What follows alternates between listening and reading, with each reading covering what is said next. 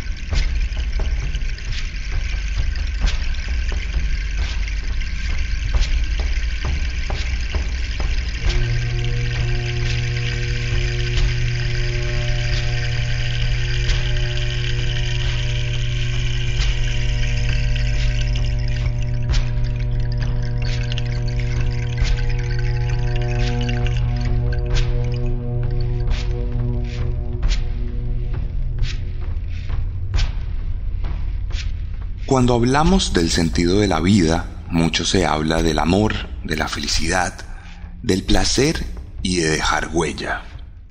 Elucubramos respuestas grandilocuentes que buscan dar explicación a una pregunta que en realidad tiene una respuesta mucho más simple. Sobrevivir.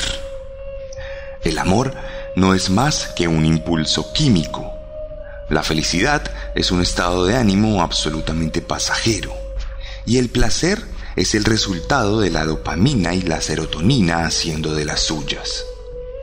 Al final, nuestro único sentido real, nativo y genuino es sobrevivir. Es la supervivencia lo que nos hace levantar todas las mañanas para no morir de hambre lo que nos lleva a aguantar situaciones inhumanas con tal de mantenernos con vida, y lo que se ha visto traducido por la lírica como tenacidad, carácter y fuerza de voluntad. Puede parecer simplón, puede decirse que la vida se trata de mucho más, pero cuando nos ponemos pragmáticos y reducimos nuestra existencia a su proporción más imprescindible, nos encontramos con que todo se trata de sobrevivir. Sobrevivimos cuando rebuscamos el dinero de forma informal en una sociedad desigual.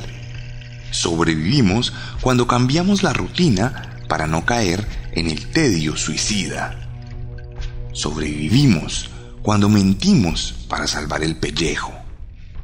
También sobrevivimos cuando pasamos por encima de los demás dejando de lado cualquier código moral. Sobrevivimos cuando amamos, pero también cuando dejamos de amar. Sobrevivimos cuando pululamos entre la miseria económica, psicológica y emocional para arrastrarnos entre el lodo, con la esperanza de poderlo superar. El capítulo de hoy, en muchos sentidos, será una prueba de supervivencia. Bienvenidas y bienvenidos a la vigésima octava entrega de Serialmente, un podcast, hoy más que nunca, con un contenido muy gráfico.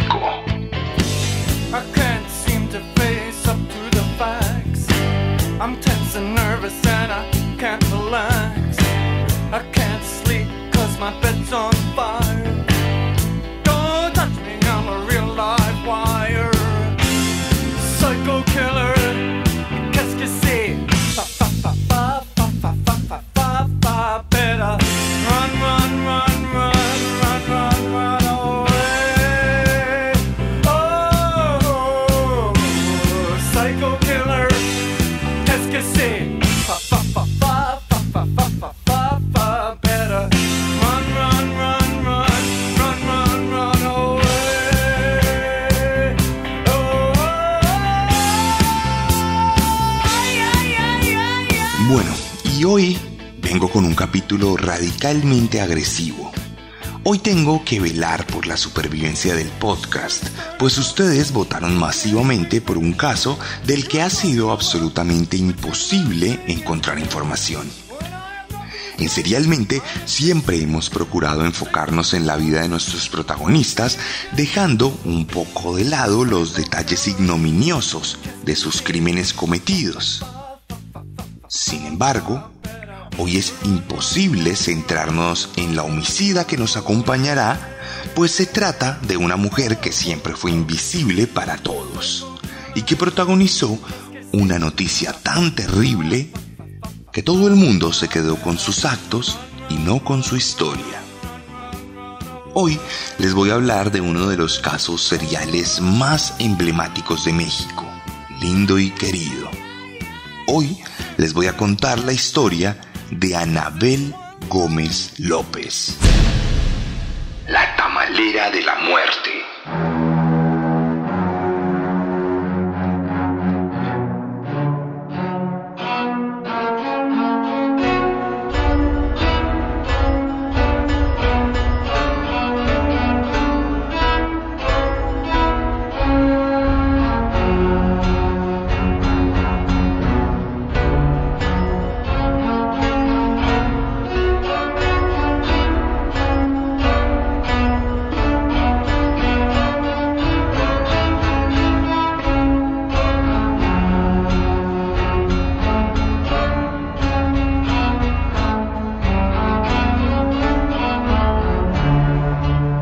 Historia comienza en Ciudad de México, la capital de un país que tristemente ha sido protagonista de nuestro podcast en muchas ocasiones. Allá, en esa urbe gigantesca que alberga millones de historias. Una de ellas se desarrollaba en sus calles, de forma anónima, sin que nadie se percatara de los atisbos de maldad que se colaban por las grietas de una sociedad altiva y orgullosa como la mexicana. Esta es la historia de Alba, una mujer de muy escasos recursos de la que solo sabemos que nació en 1974, seguramente en el seno de una familia de clase baja marcada por las limitaciones y las privaciones de cualquier tipo de comodidad. Por su realidad y su ocupación, podemos deducir que Alba era una mujer humilde sin muchas oportunidades ni tampoco muchos estudios técnicos o profesionales que le permitieran desenvolverse en un área específica a nivel laboral. Por eso se ganaba la vida en las vertiginosas calles de la que alguna vez fue conocida como el DF. Todas las mañanas salía muy temprano a la madrugada para dirigirse a la estación Indios Verdes del metro de la Ciudad de México, donde se hacía de pie en una esquina y ofrecía sus tamales sin necesidad de gritarlo a los cuatro vientos. Bastaba con que el aroma de los coloquiales alimentos avanzara por los pasillos del lugar para que los transeúntes desprevenidos se provocaran del plato que preparaba con sus propias manos. Ellos, presurosos de cumplir sus obligaciones laborales y consumidos por la intensidad de un sistema laboral esclavo de la productividad, trataban de sobrevivir de la misma forma en que lo hacía ella. No tenían tiempo de cocinar un desayuno y encontraban en los tamales la salida perfecta para ganar un poco de sueño o de tiempo con sus familias. Además, la verdad sea dicha, los tamales de Anabel eran localmente reconocidos por su sabor especial, su empaque único y su precio inigualable. La mujer solía vender cerca de 100 tamales diarios en poco más de dos horas, por lo que el negocio era sumamente rentable y le permitía la supervivencia en medio de la informalidad. Cuando acababa, solía ir a la plaza de mercado donde buscaba algunos de los ingredientes de su platillo especial y luego buscaba los demás en otros recovecos de las calles mexicanas. Entonces dedicaba las tardes a cocinar en su casa.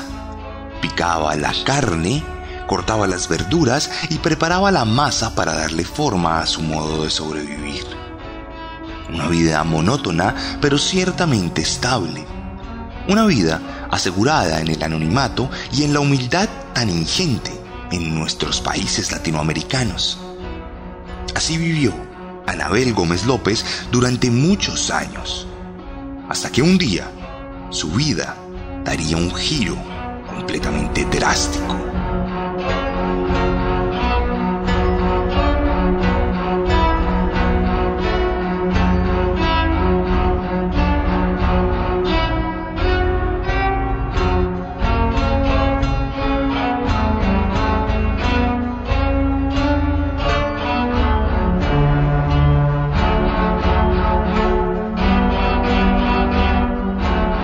El primero de marzo de 2017 en la Ciudad de México.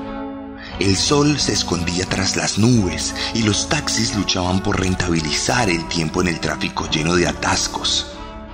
Anabel, como siempre, salió muy temprano de su casa con sus tamales en las bolsas que disponía para montar su puesto de venta en el metro cerró la puerta con llave y se persignó para pedirle al divino una nueva jornada de venta total y asegurada.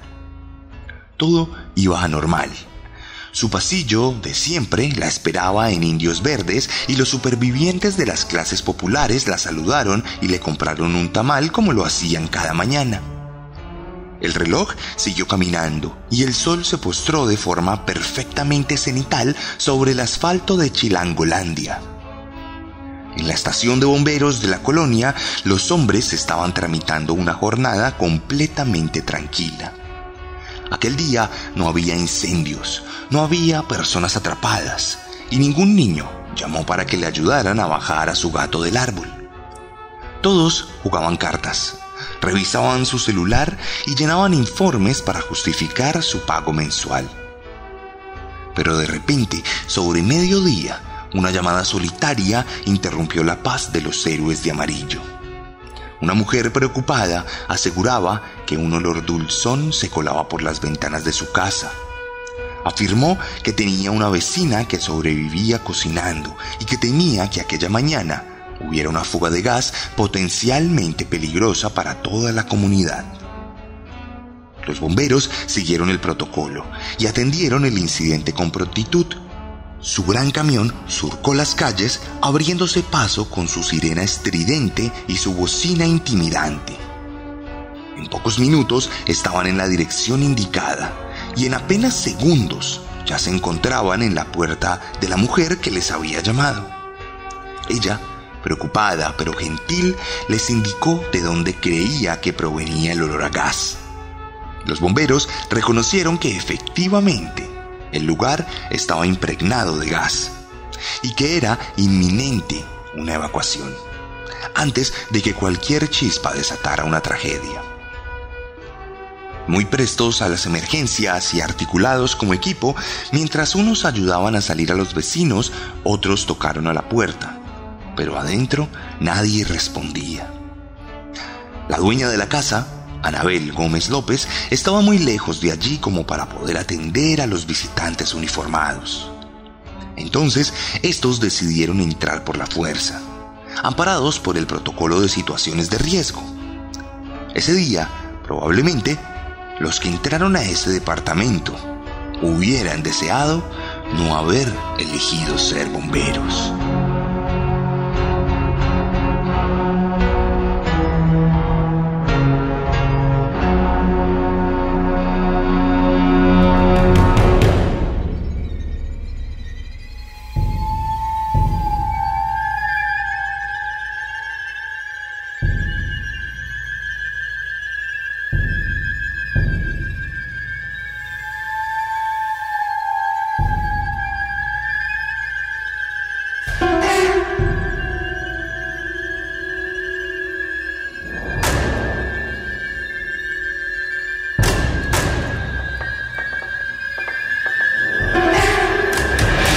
Cuando el primer contingente de bomberos entró con todas las precauciones del caso, se dejó guiar por el olor dulzón que cada vez era más fuerte. El rastro, finalmente, los llevó a la cocina, donde una manguera que recientemente había sido conectada a la estufa como parte de un mantenimiento casero y rutinario, se había roto. De ahí salía el riesgo inminente de los vecinos del sector. Un caso simple solucionado con el cierre del acceso de gas a la casa, cosa que se hizo en pocos segundos. Pronto el olor a gas comenzó a disiparse y otro olor empezó a volverse protagonista de la cocina. Era un aroma particularmente molesto para los bomberos, quienes no pudieron evitar sentirse curiosos por el origen del mismo. Entonces, debajo de sus máscaras especiales, los funcionarios se miraron y acordaron buscar qué era lo que olía tan mal.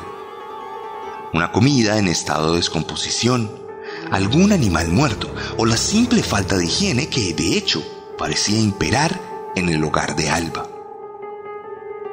Entonces los hombres comenzaron a escudriñar en la cocina. Abrieron algunos cajones y se encontraron en los utensilios con los que la mujer cocinaba. Luego, en la alacena se encontraron las hojas de tamal almacenadas de forma cuidadosa y un rollo de cabulla con el que amarraban los alimentos para dotarlos de su presentación habitual. Fue ahí cuando decidieron abrir un pequeño cuarto de ropas, cuya puerta llamó la atención de uno de los bomberos que se sintió particularmente curioso por el entramado escarlata que había en la base del umbral. En cuanto abrieron la puerta, algunos de los hombres gritaron presas de la desesperación ipso facta, mientras que otros tuvieron que apoyarse en la pared para mantener la compostura y no desmayarse en la cocina. Los hombres, atónitos, se encontraron de frente con lo que quedaba de un cadáver descompuesto de una menor de edad.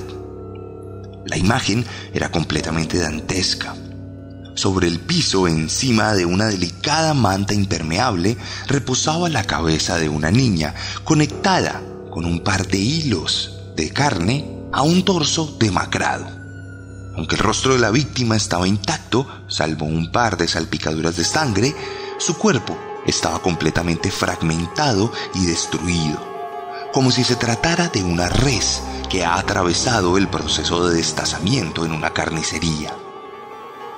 Sus dos brazos habían sido amputados casi que quirúrgicamente y no había rastro de ellos por ningún lado. Su torso había sido despellejado y la carne de su vientre había sido rasgada de sus huesos que ahora eran lo que más resaltaba de su aspecto.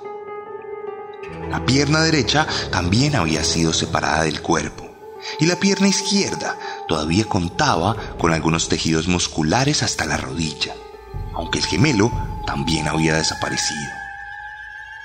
En resumidas cuentas, la niña parecía una cabeza decapitada y amarrada teatralmente a un esqueleto demacrado y sanguinolento. Medio del desconcierto, los bomberos resolvieron buscar las extremidades faltantes por el resto de la casa. Y resultarían encontrando mucho más que eso, pues en el armario de la habitación principal había una auténtica colección de huesos, entre los que destacaban varios fémures y húmeros que estaban perfectamente secos y despojados de la carne que los rodeaba mientras sus dueños vivían. Los bomberos estaban completamente aterrados y en pocos segundos llamaron a la policía para comunicar tan desgarrador hallazgo. Los agentes arribaron con premura y aseguraron el lugar para identificar, cuantificar y consignar los descubrimientos macabros de aquel departamento. Pronto, alrededor de la niña destazada se erigió una montaña de huesos que se convertiría rápidamente en evidencia y que daba cuenta del actual de un evidente asesino serial. Pronto, los detectives adelantaron pesquisas con la misma comunidad vecinal que no tuvo reparo en brindar información del habitante de la casa, Anabel Gómez López, una tamalera que salía muy temprano todos los días y que solía volver en la tarde, poco después de la hora de almuerzo. Cuando la policía se disponía a ejecutar un plan de búsqueda protocolaria, la asesina, sin presentir que su secreto había sido descubierto, volvió a su humilde morada luego de vender todos sus tamales. Al ser identificada por una de las vecinas, la mujer fue abordada por la policía y arrestada sin ningún tipo de oposición o siquiera de queja. Al día siguiente, a la estación de Indios Verdes, no asistiría la vendedora de tamales.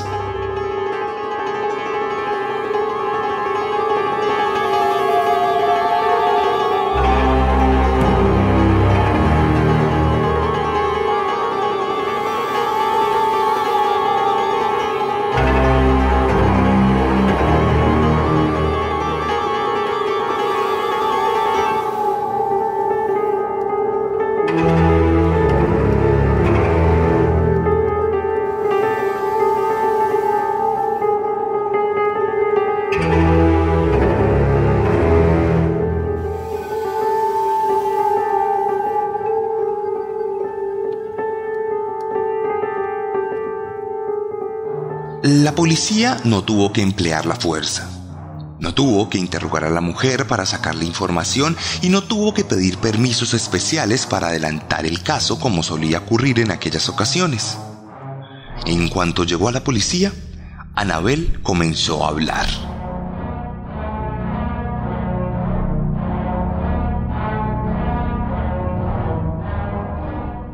La primera vez fue un día que me gasté lo de la inversión de los tamales, ¿verdad? Y no tenía para invertir en la carne. Por coincidencia, me encontré a una niña que se perdió y buscaba a sus papás. La llevé a mi casa porque de ahí le iba a hablar a sus papás para que fueran por ella. La víctima, una niña de 10 años, cargaba un morral en el que se podía encontrar el teléfono del contacto de sus padres así como la dirección donde vivía. Cosas que daban cuenta de que la presa vivía en un hogar donde procuraban cuidar de ella y tratar de darle la mejor vida posible. Sin embargo, su destino sería descorazonador. El diablo es diablo. Y me dije, Ana, ahí está la carne para tus tamales. Y la niña nunca regresó a su casa. Entonces, Anabel se abalanzó sobre la niña desprevenida, la golpeó en varias ocasiones y luego cegó su vida con un cuchillo, degollándola como pasa con tantos animales que consumimos para sobrevivir. Luego comenzó a identificar las partes de su cuerpo que podían asemejarse a las carnes de sus tamales. Y entonces empezó a porcionar cada pieza, comenzando por las piernas, el abdomen y las nalgas de su primera víctima. En la misma entrevista con la policía, la mujer siguió dando afirmaciones frías y sin ningún sentimiento. Esa fue la difícil. Las demás ya hasta le agarré el modo de quitarles toda la carne. Me cacharon por la maldita manguera del gas. Apenas la había cambiado, pues.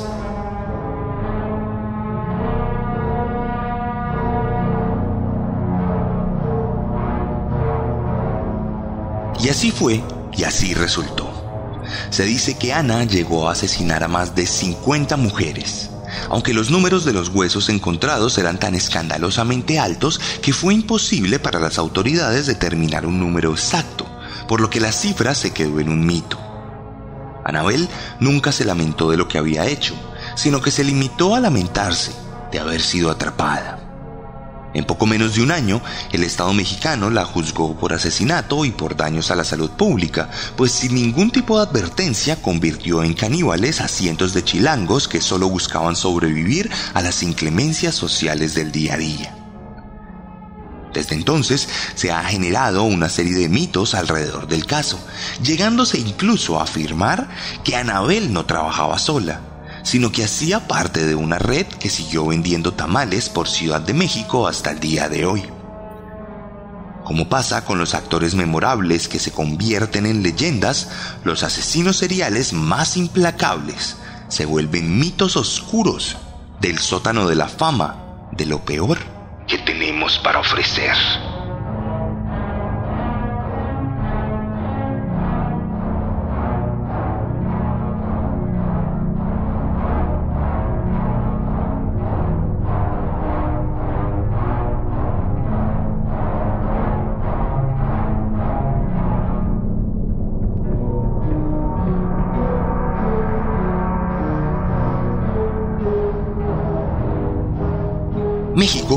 Un lugar lleno de historias mágicas. Está habitado por un pueblo que ha sabido sobrevivir a las adversidades y que ha logrado construir una identidad única, reconocida mundialmente por sus particularidades hermosas y sus contradicciones poéticas. Las historias mágicas se han sabido convertir en idiosincrasia, y la idiosincrasia ha sabido ser emblema de la identidad nacional. Sin embargo, la magia, en muchas ocasiones, también se ha manifestado como emisaria de la oscuridad.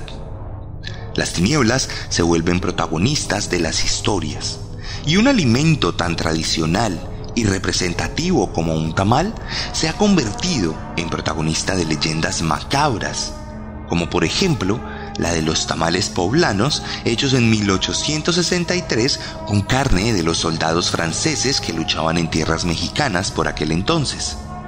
O el sonado caso de María Trinidad Ramírez, que en 1971 se hartó de su esposo maltratador y lo trituró para venderlo en unos suculentos tamales.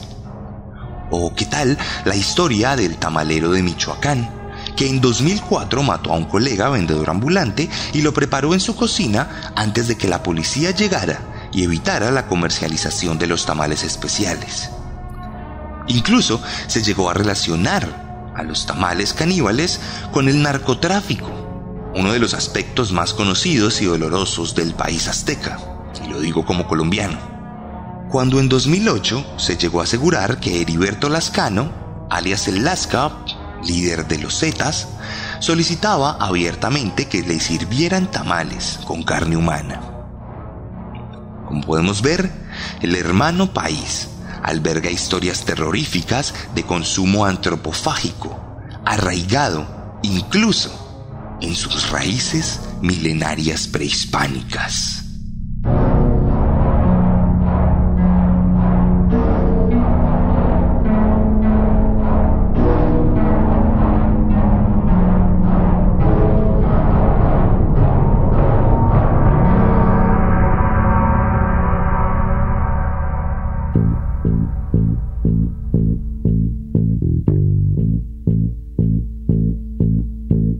Y esta fue la historia de Anabel Gómez López, aquí en Serialmente, la vigésima octava entrega de nuestra tercera temporada de este podcast. Como pudieron ver, hoy tuvimos un formato completamente distinto, un formato mucho más lírico, mucho más literario. No teníamos acceso a la vida de nuestro protagonista, así que brindamos a ustedes este capítulo distinto con una narrativa un poco más elaborada, aunque más concisa.